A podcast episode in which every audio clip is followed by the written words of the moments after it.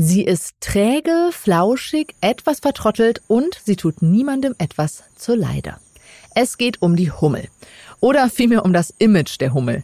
Nach unserer Folge zum wahren Wesen der Wespen hat uns nämlich unser Hörer Robert gebeten, das Image der Hummel zu hinterfragen. Und das machen wir in dieser Folge. Aha. Außerdem möchte ich wissen, was ist dran an der Annahme, dass Frauen schneller und häufiger weinen als Männer. Mein Name ist Sonja Gillard und ich freue mich sehr, dass ihr heute dabei seid. Aha. Zehn Minuten Alltagswissen. Ein Podcast von Welt. Wespen sind aggressiv und gefährlich, Bienen die schlauen honigmachenden schwarzgelben Schönheiten der Blumenwiesen und naja, Hummeln irgendwie faul und etwas dämlich. So die Außenwirkung der schwarz-gelben Insekten. Um herauszufinden, welche Rolle die Hummel tatsächlich einnimmt und ob sie womöglich gar nicht so lieb und langsam ist, wie sie aussieht, ist Michael Ohl heute bei mir im Studio. Er leitet im Museum für Naturkunde in Berlin die Sammlung Hymenoptera. Das sind die Hautflügler, zu denen auch die Hummeln gehören. Und Herr Ohl lehrt an der Humboldt-Universität. Hallo, Herr Ohl. Hallo, Frau Gillert.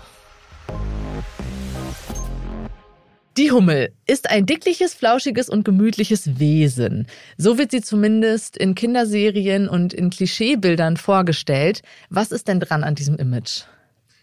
Naja, dicklich sind sie natürlich und flauschig auch. Das äh, lässt sich ja nicht bezweifeln. Ob sie gemütlich sind, das weiß ich nicht. Äh, über die Stimmungslage von Hummeln weiß ich ziemlich, ziemlich wenig. Aber durch ihre Größe, also viele Hummeln sind ja auch ein bisschen größer als viele andere Insekten, fliegen sie auch nicht so schnell und vielleicht kann man ihnen deshalb tatsächlich ein bisschen Gemütlichkeit unterstellen. Wie unterscheiden sich Hummeln denn jetzt zum Beispiel von Wespen und Bienen? Mit denen werden sie ja am häufigsten in unseren Köpfen in Verbindung gebracht. Ja, Hummeln sind ja Bienen. Also Bienen sind eine sehr artenreiche Gruppe von Insekten. Man denkt immer nur an die Honigbiene, aber das ist eben nur eine. Aber wir Wissenschaftler kennen schon 20.000 Bienenarten, die weltweit beschrieben sind. Und die Hummeln sind eine Gruppe von Bienen. Es gibt nicht so sehr viele Arten weltweit, also 250 Arten ungefähr kennt man, von denen 70 in Europa vorkommen. Aber es sind tatsächlich Bienen und äh, Bienen kann man an vielen Dingen äh, von Wespen unterscheiden. Äh, sie sind in der Regel tatsächlich sehr stark behaart. Also bei Hummeln sind ja eben flauschig, ne? das äh, mhm. kann man das ja wunderbar sehen. Aber das wichtigste Merkmal, ähm, an dem man Bienen von äh, Wespen unterscheiden kann, ist die Nahrung ihrer Larven. Wespenlarven sind Fleischfresser. Mhm. Deshalb kommen die Wespen ja zum Schnitzel und äh, oder zum Aas auch um diese proteinreiche Nahrung zu ihren Larven zu bringen. Und alle Bienen sind Vegetarier, also alle Bienenlarven sind Vegetarier. Und deshalb sammeln sie ja Pollen und Nektar. Um noch einmal auf den Pelz äh, der Hummel zu kommen, welchen Zweck erfüllt diese Behaarung denn? Generell bei Bienen äh, die die starke Behaarung wahrscheinlich dazu, das Pollensammeln zu unterstützen. Also bleiben auch Pollen drin hängen und äh, zusätzlich haben viele Bienen noch bestimmte Pollensammelapparate, aber generell dient es dazu. Äh, bei den Hummeln ist es so, die meisten Hummelarten leben in den gemäßigten Zonen, also hier bei uns letzten Endes. Ähm, also es gibt in den Tropen sehr wenige Hummelarten, in Afrika gibt es überhaupt keine. Ähm, und das dient tatsächlich dazu, ähm, die Körpertemperatur zu halten. Also sie, sie können durch, durch Muskelvibrationen selber Wärme erzeugen. Mhm.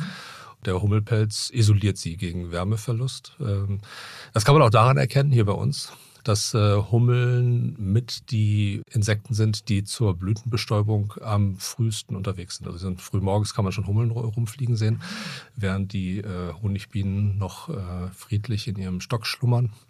Aber die sind schon unterwegs, also sind kälteresistenter letzten Endes. Also von wegen träge. Die Hummel fängt als erste an zu arbeiten, kann man es zusammenfassen.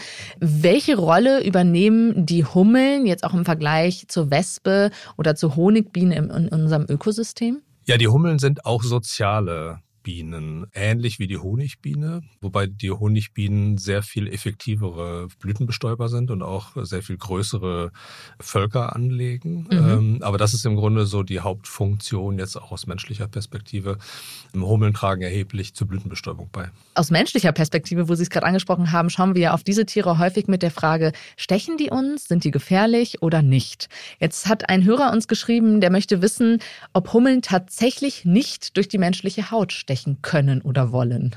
Ja, das kann man natürlich leicht selber ausprobieren, indem man mal eine Hummel in die Hand nimmt. Und das kann ich nicht empfehlen, denn es tut weh. Äh, also Hummeln können sehr wohl durch die menschliche Haut stechen. Äh, sie sind ja ziemlich groß auch. Also sie haben auch einen äh, großen Stachel entsprechend. Man sagt immer, dass die Kraft, die dahinter steckt, also die muskuläre Ausstattung, nicht so unheimlich dolle ist bei den Hummeln, aber mhm. sie können definitiv durch die menschliche Haut stechen.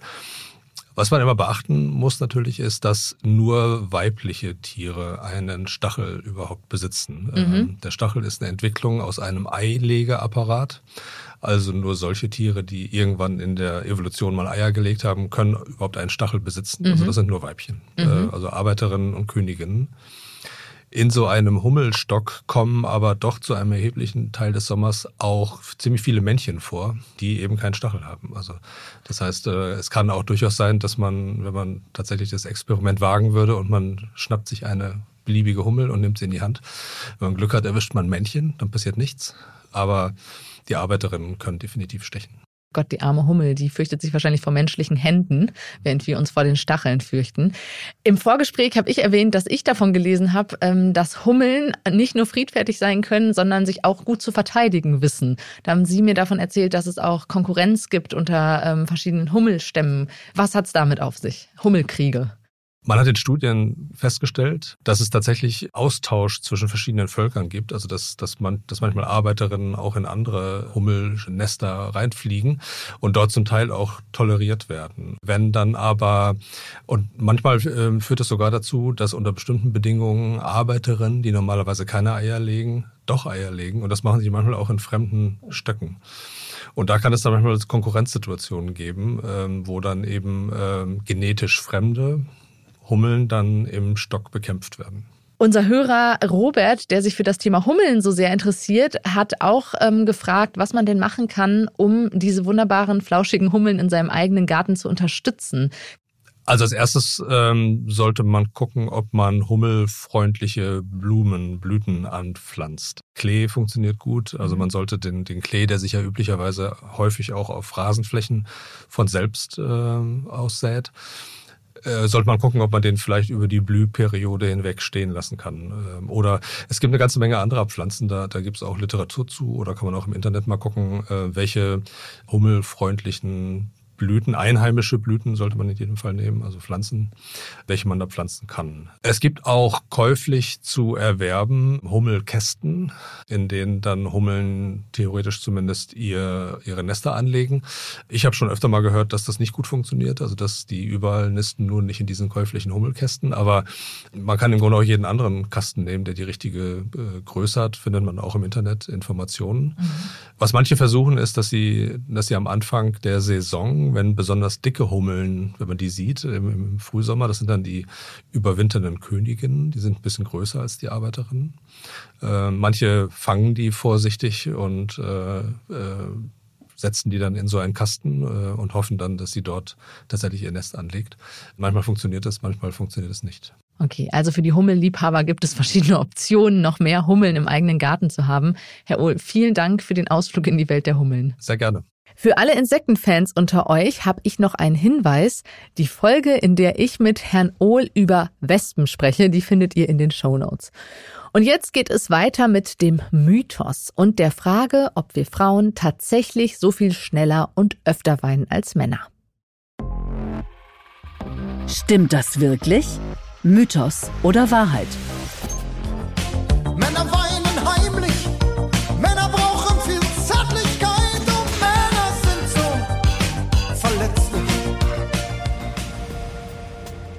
Männer weinen heimlich, singt Herbert Grönemeyer in seinem Lied Männer.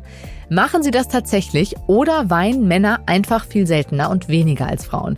So zumindest eine weit verbreitete Annahme. Frauen sind per Geschlecht nah am Wasser gebaut und schon fließen die Tränen. Um das zu klären, habe ich mir Unterstützung von dem Psychotherapeuten Michael Bartelmees geholt. Er forscht nämlich an der Abteilung für Sozialpsychologie der Universität Ulm zu emotionalen Tränen. Also wenn man jetzt einfach Personen fragt, wie häufig sie weinen, dann ist das Geschlecht so wirklich einer der stärksten Einflussfaktoren. So wie Sie richtig gesagt haben, Frauen geben an, dass sie deutlich häufiger weinen als Männer. Bei der Ergründung der Ursachen wird es dann natürlich gleich schwierig und spekulativ. Wir haben jetzt in einer Studie, die haben wir noch nicht publiziert, aber da haben wir so ein ganz interessantes Muster gefunden, dass äh, Frauen tendenziell auch äh, angegeben haben in dieser Studie, äh, ein Stück weit empathischer zu sein als die äh, Männer, die in der Studie mitgemacht haben und das so ein Stück weit die Unterschiede erklärt hat. Das bedeutet, wer empathisch ist, weint auch für andere mit.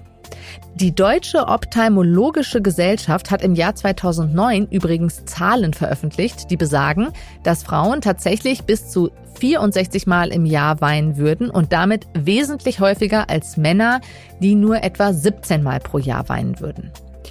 Eine andere These, warum Frauen häufiger weinen als Männer, ist, dass dieses Verhalten gelernt ist. Männer weinen nicht, soll immer noch fest in den Köpfen stecken.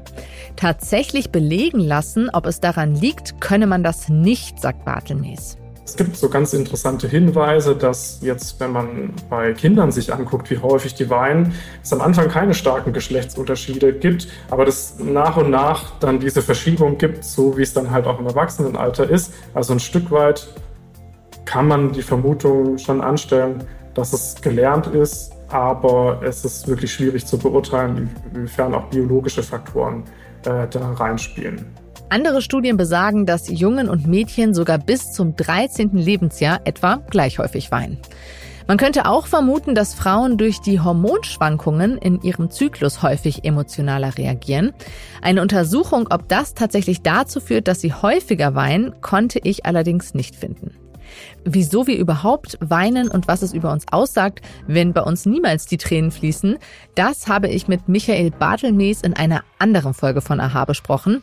Den Link dazu stelle ich euch in die Show Notes. Freudentränen wären jetzt vielleicht etwas übertrieben, aber ich freue mich, auch tränenlos, dass ihr heute dabei wart. Wenn euch Alltagsfragen einfallen, auf die ihr eine wissenschaftliche Antwort sucht, dann schreibt uns doch bitte eine E-Mail an wissen.welt.de. Mein Name ist Sonja Gillard und ich freue mich auch schon aufs nächste Mal.